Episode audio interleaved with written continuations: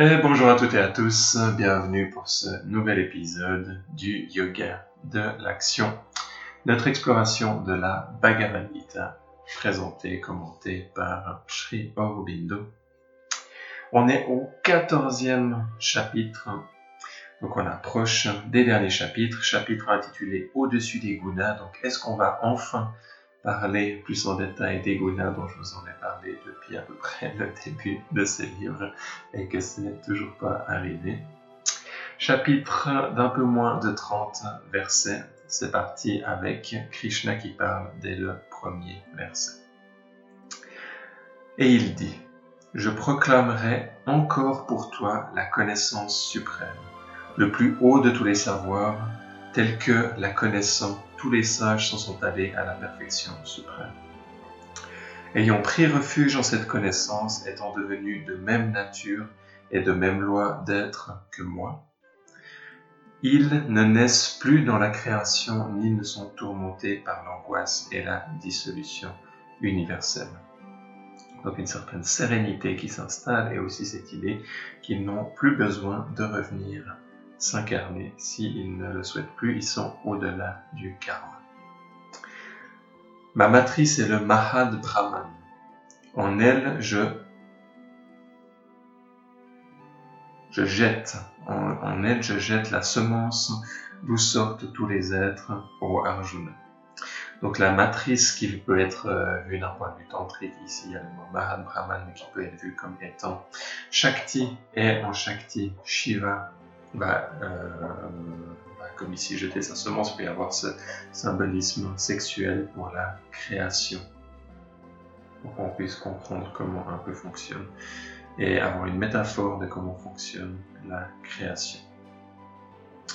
Et euh, Shiva, dans, cette métaphore, va avoir un peu le rôle de donner la direction et euh, donner l'intention, et Shakti de créer, de réaliser cette intention, de manifester cette intention. Donc un être, par exemple.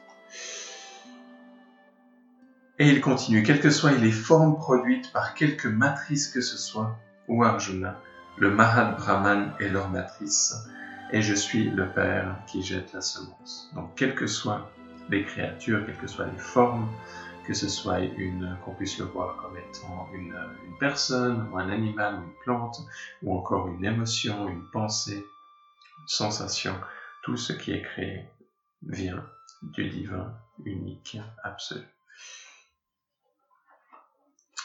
Et il continue, les trois gunas nés de Prakriti, Sattva, Rajas et Tamas, enchaînent dans le corps au Arjuna, l'habitant impérissable du corps les trois gunas nés de Prakriti. Donc, les trois gunas vont être les trois catégories, on peut dire, d'énergie de la nature, une manière de pouvoir diviser les énergies qui nous entourent en trois.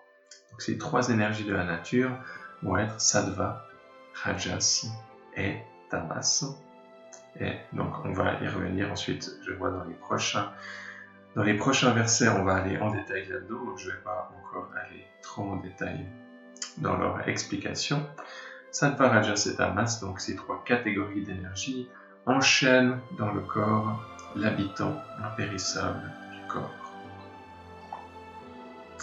L'habitant impérissable du corps, on peut le voir comme étant le Purusha, on peut le voir comme étant l'âme qui peut être enchaînée au corps dans le sens qu'elle peut être identifiée au corps, elle peut être identifiée à, à, la, à ces trois énergies plutôt que d'être identifié à la conscience qui englobe ces trois énergies. C'est là la nuance qui est faite. Et il continue, d'entre eux, Sattva, par la pureté de sa nature, est une source de lumière et d'illumination. Et par la vertu de cette pureté, ne cause en la nature ni maladie, ni morbidité, ni souffrance. Il enchaîne par l'attachement à la connaissance et par l'attachement au bonheur, au Arjuna. Donc, sattva va être ce guna le plus élevé, qui nous dit ici, qu'on peut traduire par la, lumière, la connaissance, la pureté, source de lumière et d'illumination. Et il dit, il va y avoir, malgré ça, malgré le fait qu'il n'y ait pas de maladie, pas de morbidité, pas de souffrance, on peut avoir un certain attachement à Salva, on peut avoir un certain attachement à cette connaissance, on peut avoir un certain attachement à cette lumière, à ce bonheur euh, qui peut être là, tout comme on peut le comprendre assez facilement que quand on est joyeux, quand on est heureux, on peut facilement se retrouver attaché à cette joie, se retrouver attaché à cette bonheur, euh, à ce bonheur, malgré le fait qu'on sache que cette émotion ne va pas forcément rester pour toujours, on peut s'y attacher, ce qui crée aussi des problèmes par la suite parce qu'on n'est plus euh, réceptif quelque part, quelque part neutre à ce jeu de, à ce jeu de la, des émotions, à ce jeu de la nature à l'intérieur de nous. On a envie de s'accrocher à un état, on a envie de contrôler cet état pour qu'il soit toujours là. Et dans le travail avec les émotions, on comprend la nuance qu'on n'est pas là pour contrôler, mais on peut influencer. Et influencer, c'est émettre une intention sans y être attaché. On peut donner une direction à nos pratiques, on peut donner une direction à nos émotions, on peut s'engager avec nos émotions, mais on n'est pas attaché, on ne cherche pas à contrôler la finalité du processus. On reste ouvert au fait qu'on ne contrôle pas tout euh, là-dedans. Et il continue. Donc là, il va expliquer chacun des goudins. On a passé par Sattva, maintenant il parle à Rajas. Et Sattva, au passage, peut être plus lié aux éléments air et éther et plus lié au chakra du cœur et au chakra de la gorge par correspondance. Rajas, sache-le, a pour essence l'attrait de l'affection et du désir. C'est un enfant de l'attachement de l'âme au désir des objets. Par l'attachement aux œuvres, au Arjuna, il enchaîne l'esprit incarné. Rajas, sache-le, a pour essence l'attrait de l'affection et du désir. Donc, Rajas, c'est la passion, c'est l'activité, c'est le désir. C'est le feu quelque part en nous, feu passionnel qui nous, pousse à l'action et, euh, et, et nos désirs pour certains des objets c'est un enfant de l'attachement de l'âme au désir des objets, par l'attachement aux œuvres, donc Rajas va vraiment être lié à cette action, et quelque part on peut voir cette, euh, forme de karma yoga, le yoga de l'action, ayant comme pour but de raffiner Rajas et de pouvoir euh, et de pouvoir justement transformer cet attachement aux œuvres. Par l'attachement aux œuvres, il enchaîne l'esprit incarné. Et Rajas donc va plus être lié avec le feu, plus être, plus être lié, avec l'élément du feu, et plus être lié avec le chakra Manipura. Il a aussi cette place d'être entre deux, d'être entre les deux autres pôles, deux autres pôles qui peuvent être considérés comme étant opposés, et Rajas qui a cette euh, place quelque part intermédiaire, mais on peut aussi le voir Rajas comme étant opposé à Tamas qui est le prochain, et euh, Sattva ayant une, euh, une place pas intermédiaire, mais quelque part supérieure. Et ensuite, il passe à Tamas. Mais Tamas, sache-le, né de l'ignorance, est ce qui, qui leurre tous les êtres incarnés. Il enchaîne par la négligence, l'indolence et le sommeil au Arjuna. Donc ici, euh, tamas, sache-le, né de l'ignorance. Donc l'ignorance, c'est vraiment un des mots qui va être lié à tamas, qui leurre tous les êtres incarnés. Il enseigne par la négligence, l'indolence et le sommeil. On a ici vraiment euh, les, les, caractéristiques, euh, quelque part, très négatives, très lourdes, très lentes, très liées plus à l'élémentaire, aussi un peu à une sorte de lenteur, d'attachement euh, à des aspects assez, euh, aspects assez négatifs, le fait d'être négligent, d'être indolent, de se laisser aller, d'être paresseux, d'être attaché au sommeil et d'être attaché à l'ignorance qu'on va voir comme étant liée à Tamas. Il faut pas faire non plus la simplification que quand on dit ça, ça veut dire que l'élément terre et l'eau c'est négatif, l'élément feu c'est déjà un peu plus positif mais assez négatif, et l'élément air et l'élément éther ça va être quelque chose de positif parce que ça va être présenté d'une manière positive. Donc on va pas aller dans cette, euh, dans cette euh, simplification qui a, qui a beaucoup de, défauts. On voit juste ici une correspondance pour faire un certain point.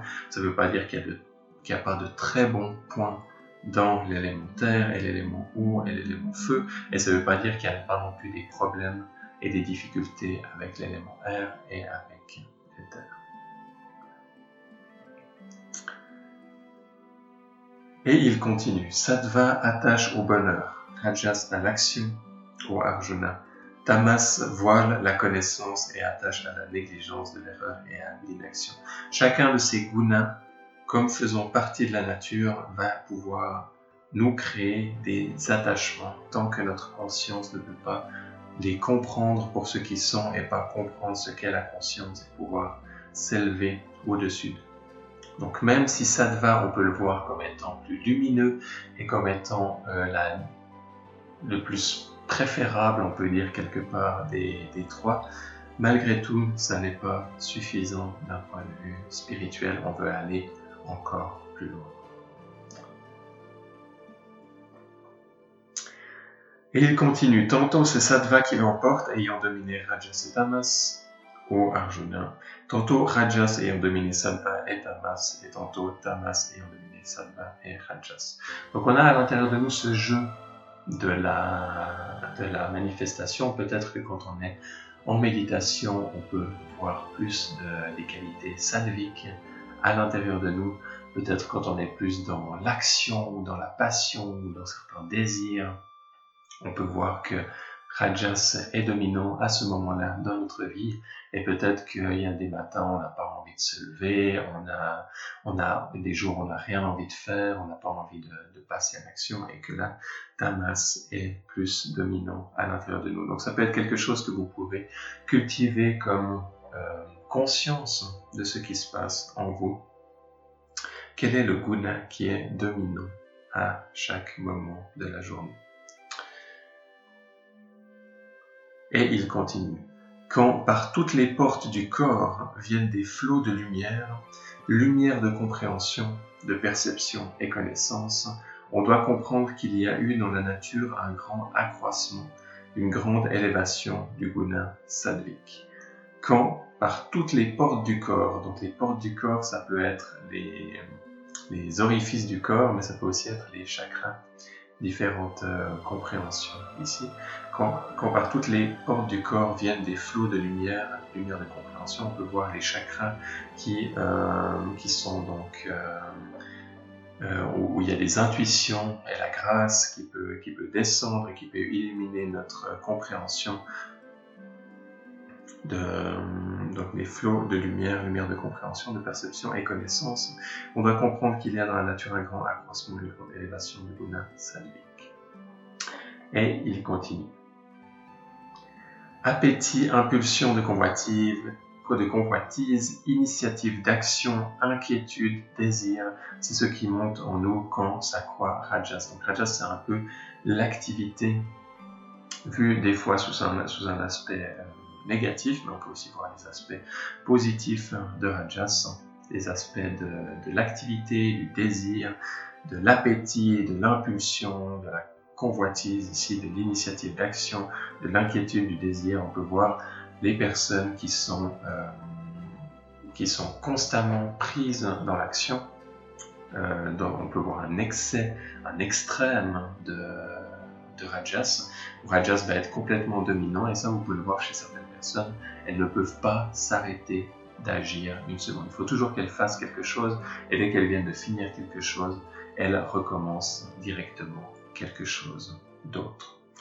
Donc, Rajas peut être dans un, dans un extrême et peut créer de gros gros problèmes dans le système nerveux quand ça, quand ça devient euh, quand ça devient extrême. Donc Rajas a une utilité et a une part qui, peut, qui nous est utile au quotidien. On a tous envie d'avoir certaines passions, certains désirs, certaines actions.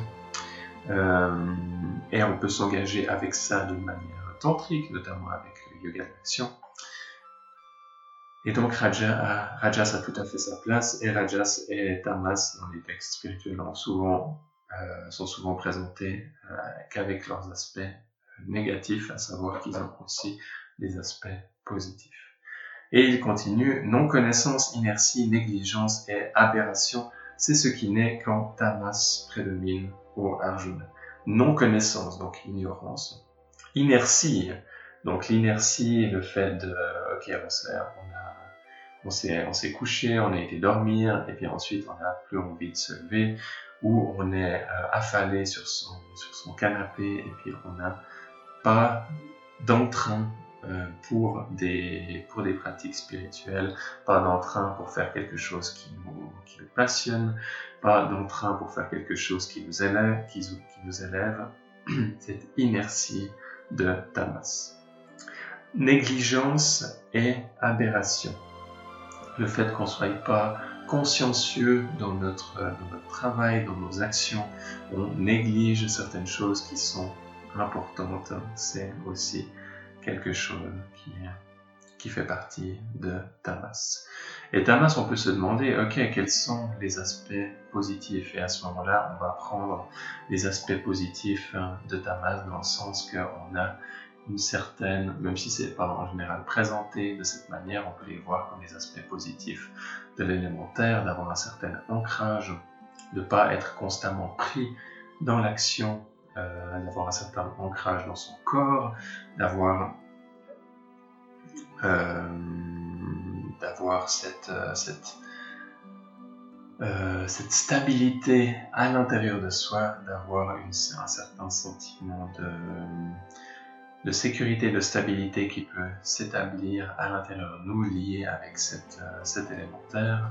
On peut avoir, on peut lier ça d'une certaine manière Tamas, même si Tamas est très très souvent écrit sous ces aspects euh, uniquement négatifs.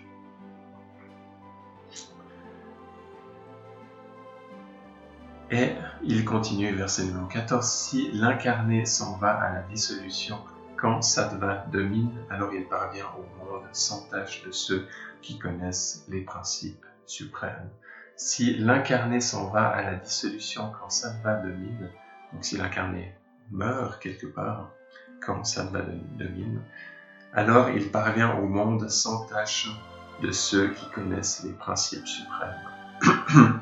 Donc, si on meurt et qu'à ce moment-là, au moment de notre mort, on a Sattva qui est dominant comme énergie à l'intérieur de nous, alors on arrive dans un monde sans tâche de ceux qui connaissent les principes suprêmes, on arrive dans une sorte de forme de, de paradis, dans une sorte de forme de, monde astral qui est assez, assez lumineux et plutôt agréable.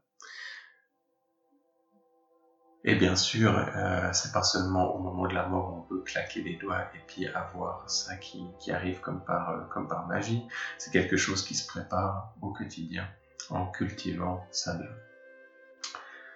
et celui qui s'en va à la dissolution quand prédomine Rajas renaît parmi ceux qu'attache l'action. S'il se dissout pendant que croît Tamas, il renaît dans des matrices d'être enveloppées de Celui qui s'en va à la dissolution quand prédomine Rajas renaît parmi ceux qu'attache l'action.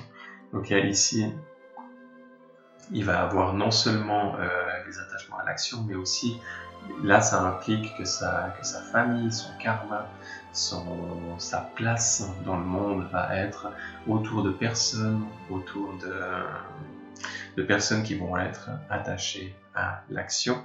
Tandis que si il se dissout pendant que croît ta masse, il renaît dans des matrices d'être enveloppées de non-connaissance, il, aura de plus de grandes chances de renaître dans des familles euh, qui vont pas avoir de, connaissances, sous-entendu de connaissances spirituelles.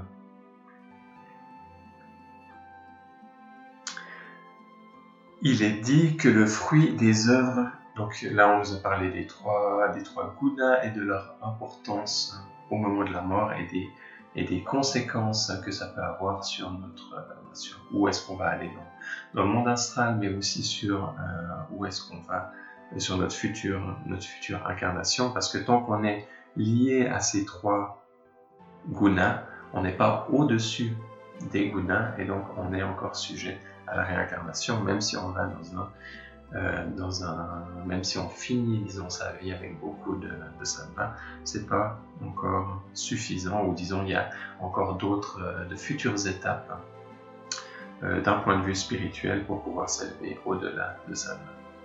Et il continue, il est dit que le fruit des œuvres justement accomplies est pur et sadique. La douleur est la conséquence des œuvres rajasiques, l'ignorance est le résultat de l'action tamasique. Donc le karma, le fruit des œuvres, ça va être le karma.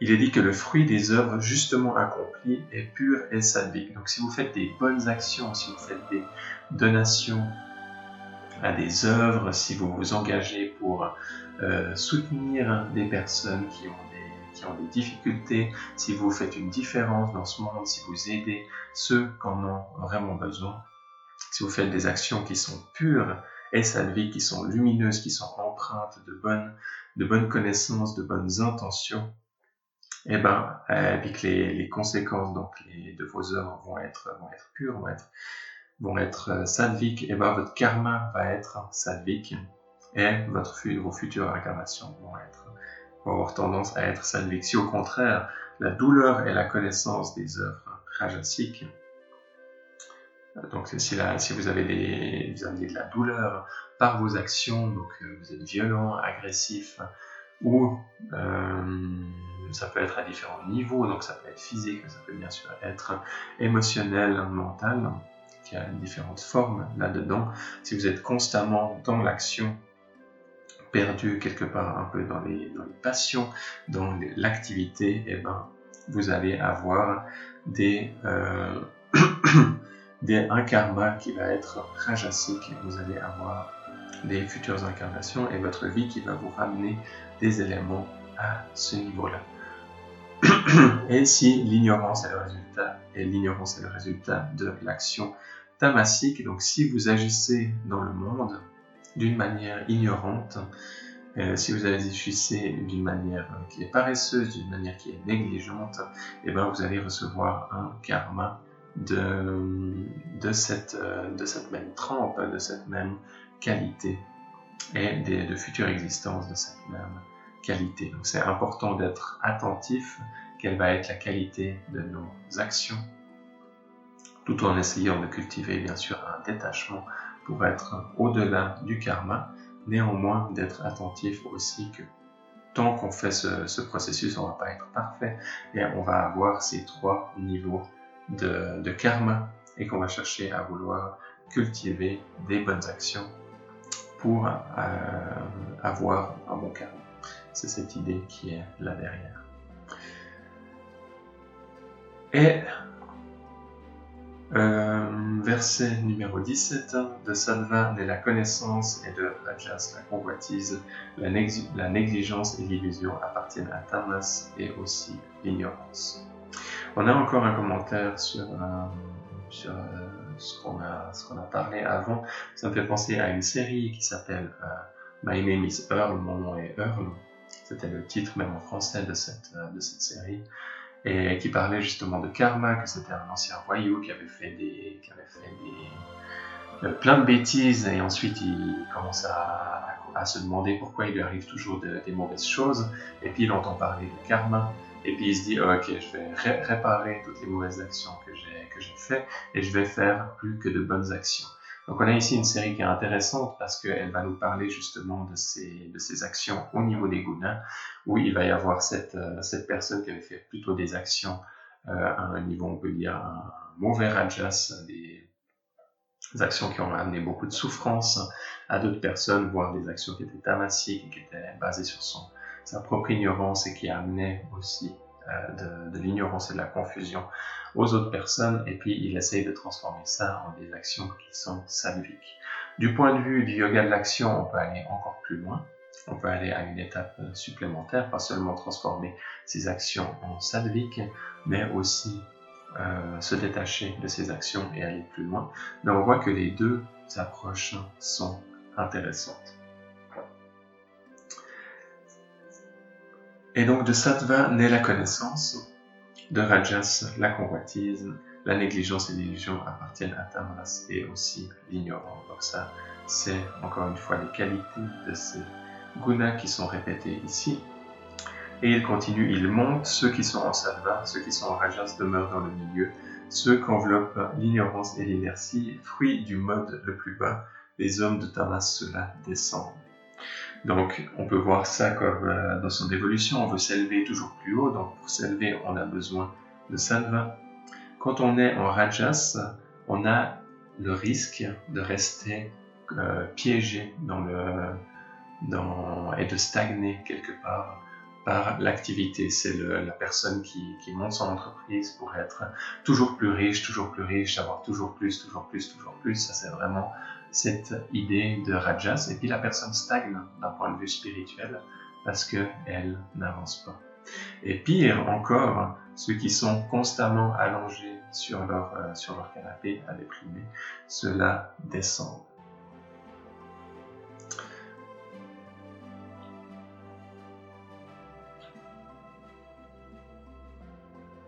Et ça ne veut pas dire que des fois on n'a pas quelque chose à, à apprendre de la, de la, de la dépression et qu'il y a toute une manière de pouvoir, de, pouvoir, de pouvoir gérer ça et que la culpabilité va définitivement pas, euh, pas aider dans ce, dans, ce, dans ce processus, même si des fois elle peut être, elle peut être motivante, mais ça, sur le long terme, c'est pas la meilleure des approches. Donc, euh, pour ceux qui, qui ont ces, ces, problèmes de, et ces difficultés d'avoir cette, ces tendances tamasiques, c'est pas juste en se culpabilisant et en se disant ah je dois sortir de là et aller dans et aller dans rajas et, et même et surtout sattva euh, que ça va vraiment aider euh, sur le sur le long terme. Il va y avoir tout un travail d'acceptation et de compréhension et peut-être de deuil euh, de ce qui se passe à, l'intérieur de soi à un niveau émotionnel pour pouvoir ensuite transformer ta masse, pour pouvoir transformer Rajas et pour pouvoir euh, illuminer quelque part hein, les parts sombres, les parts euh, qui ont des, de la souffrance à ce niveau-là et qu'elles puissent être transformées et pleinement intégrées à l'intérieur de soi. Et il continue quand le voyant perçoit que les modes de la nature sont toute la cause, tout le mécanisme qui produit les œuvres, et qu'il connaît cela, qui règne suprême au-dessus des gunas et qu'il se tourne vers lui, il parvient à Madhava, mouvement et condition du divin. Quand le voyant perçoit que les modes de la nature sont toute la cause, tout le mécanisme qui produit les œuvres et qu'il connaît cela, qui règne suprême au-dessus des gunas et qui se tourne vers lui, il parvient à Madhava, mouvement et condition du divin. Donc en comprenant le mouvement des gunas, en comprenant comment ils fonctionnent et que c'est eux qui agissent, on peut s'élever au-delà des gunas. C'est donc le titre de ce chapitre au-dessus des gunas. Quand l'âme s'élève ainsi au-dessus des trois gunas nés de l'incarnation dans la nature, il est libéré de la suggestion à la naissance et à la mort et à ceux qui les accompagnent libérée du karma, libérée de ce qui les accompagne, décrépitude, vieillesse et souffrance, et elle jouit à la fin de l'immortalité de son existence en soi. Quand on se libère progressivement de son karma en allant dans cette direction d'aller pas seulement à sattva, mais d'aller au-delà des gunas, en comprenant que c'est les gunas qui agissent et en pouvant les observer dans sa conscience. Arjuna dit, donc Arjuna reprend la parole elle va poser une question supplémentaire qui va relancer Krishna. Et il dit Quels sont les signes de l'homme qui s'est élevé au-dessus des trois gunas Ô Krishna? Comment agit-il et comment surmonte-t-il les gunas Donc des questions qui sont très pertinentes. Est-ce qu'il y a des signes de cette personne qui va au-delà des trois gunas Comment est-ce qu'il agit et comment est-ce qu'il les a surmontés? Est-ce qu'il continue à les surmonter? Et Krishna lui dit Celui qui, ô Arjuna, n'aborde ni ne fuit l'illumination, résultat de sa vague grandissant, ni l'impulsion vers l'action, résultat de rajas grandissant. ni l'obscurcissement de l'être mental et nerveux, résultat de tamas grandissant, ni ne les désire quand ils cessent. Donc celui qui ne fuit pas les gunas, ni ne les désire quand ils cessent, il est détaché. Et donc si vous arrivez à être détaché des gunas, encore une fois, à être détaché quand vous êtes heureux et dans sattva, détaché quand vous êtes dans l'activité, la passion de rajas, ou euh, détaché quand vous êtes dans euh, la paresse, l'indolence de tamas. Et il continue, celui qui fermement établi et comme siégeant au-dessus, bien haut, n'est pas ébranlé par les gunas, qui voyant que l'action procède des gunas se tient à part, impassible. Celui qui fermement établi et comme siégeant au-dessus, bien haut, n'est pas ébranlé par les gunas, n'est pas ébranlé par les gunas. Donc les gunas sont là, les passions agissent, la joie est là, la paresse vient, euh, vient et, et part. Celui qui n'est pas qui n'est pas ébranlé par les gunas. Donc c'est un signe de ne pas être ébranlé par ces émotions. Les émotions sont là, les états intérieurs sont là, les pensées sont là, mais vous n'êtes pas ébranlé par elles. Alors ça, bien sûr, il y a différents, niveaux de, pouvoir, euh, pouvoir ne pas être ébranlé par les émotions. Quand une émotion est très forte, ça peut être très très difficile malgré un bon entraînement en méditation de ne pas être pris dans cette émotion. Malgré tout, c'est la direction vers laquelle on se dirige. Et il continue, versets 24, 25, 26, 27, qui clôt ce chapitre.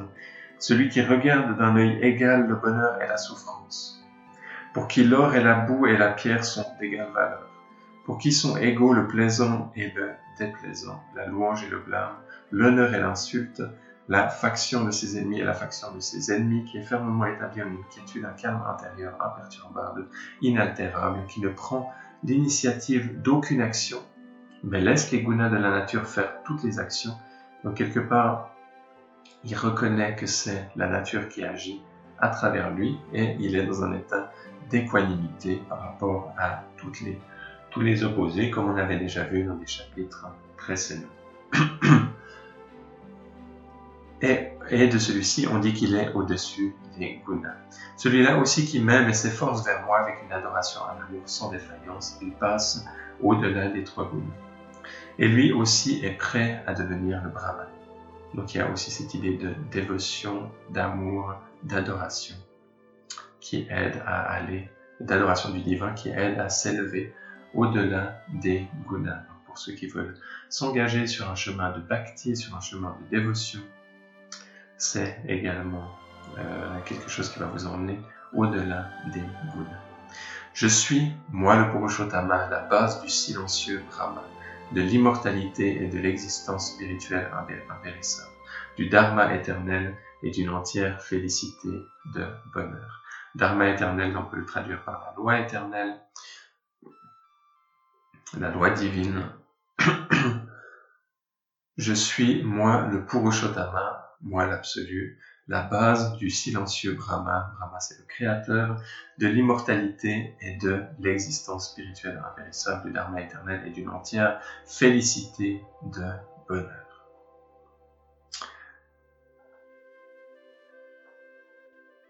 Et donc on a ici quelque part cette félicité de bonheur qui, est une, qui va être une émotion qui, qui va être une émotion euh, divine, une émotion comme euh, ce nectar d'immortalité descendant du divin que on peut expérimenter en méditation. Ceci étant dit, on a conclu ce quatorzième chapitre de la Bhagavad Gita qui a été en détail sur les gunas. Le prochain chapitre s'appelle les trois Purusha. Donc Purusha, on a dit que c'était le témoin. Donc on voit ici qu'il va y avoir des, détails et une classification qui va pouvoir être faite. Les prochains chapitres, on a un qui s'appelle Deva et Asura, donc on peut dire un peu les déités et les démons. On reparle des gunas au chapitre 17 et on conclut avec un 18e chapitre en beauté euh, pour cette Bhagavad Gita. Donc c'est ce qui nous reste pour la suite. Comme d'habitude, si vous avez des questions, n'hésitez pas à les envoyer. Et je vous remercie pour votre présence, participation à cette série et je vous dis à bientôt pour la suite. Bye bye.